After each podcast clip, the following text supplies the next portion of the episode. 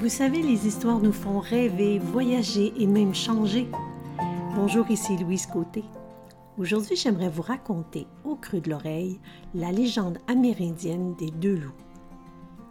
Un soir, un vieil Indien Cherokee raconte à son petit-fils l'histoire de la bataille intérieure qui existe chez les gens et lui dit Mon fils, il y a une bataille entre deux loups à l'intérieur de nous.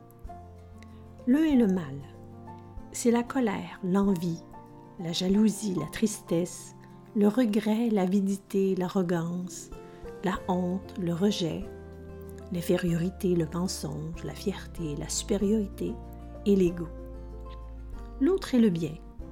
C'est la joie, la paix, l'amour, l'espoir, la sérénité, l'humilité, la gentillesse, la bienveillance, l'empathie, la générosité, la vérité, la compassion et la foi. Le petit-fils songea à cette histoire pendant un instant et demanda à son grand-père Lequel des deux loups gagne, grand-père Le vieux Cherokee répondit simplement Celui que tu nourris. Alors vous, lequel de vos deux loups choisissez-vous de nourrir dans votre vie Je vous invite à réfléchir à ça dans les prochains jours et je vous dis à très vite pour d'autres histoires qui éveillent et en attendant, vous pouvez me retrouver sur louisecoté.com. Au revoir.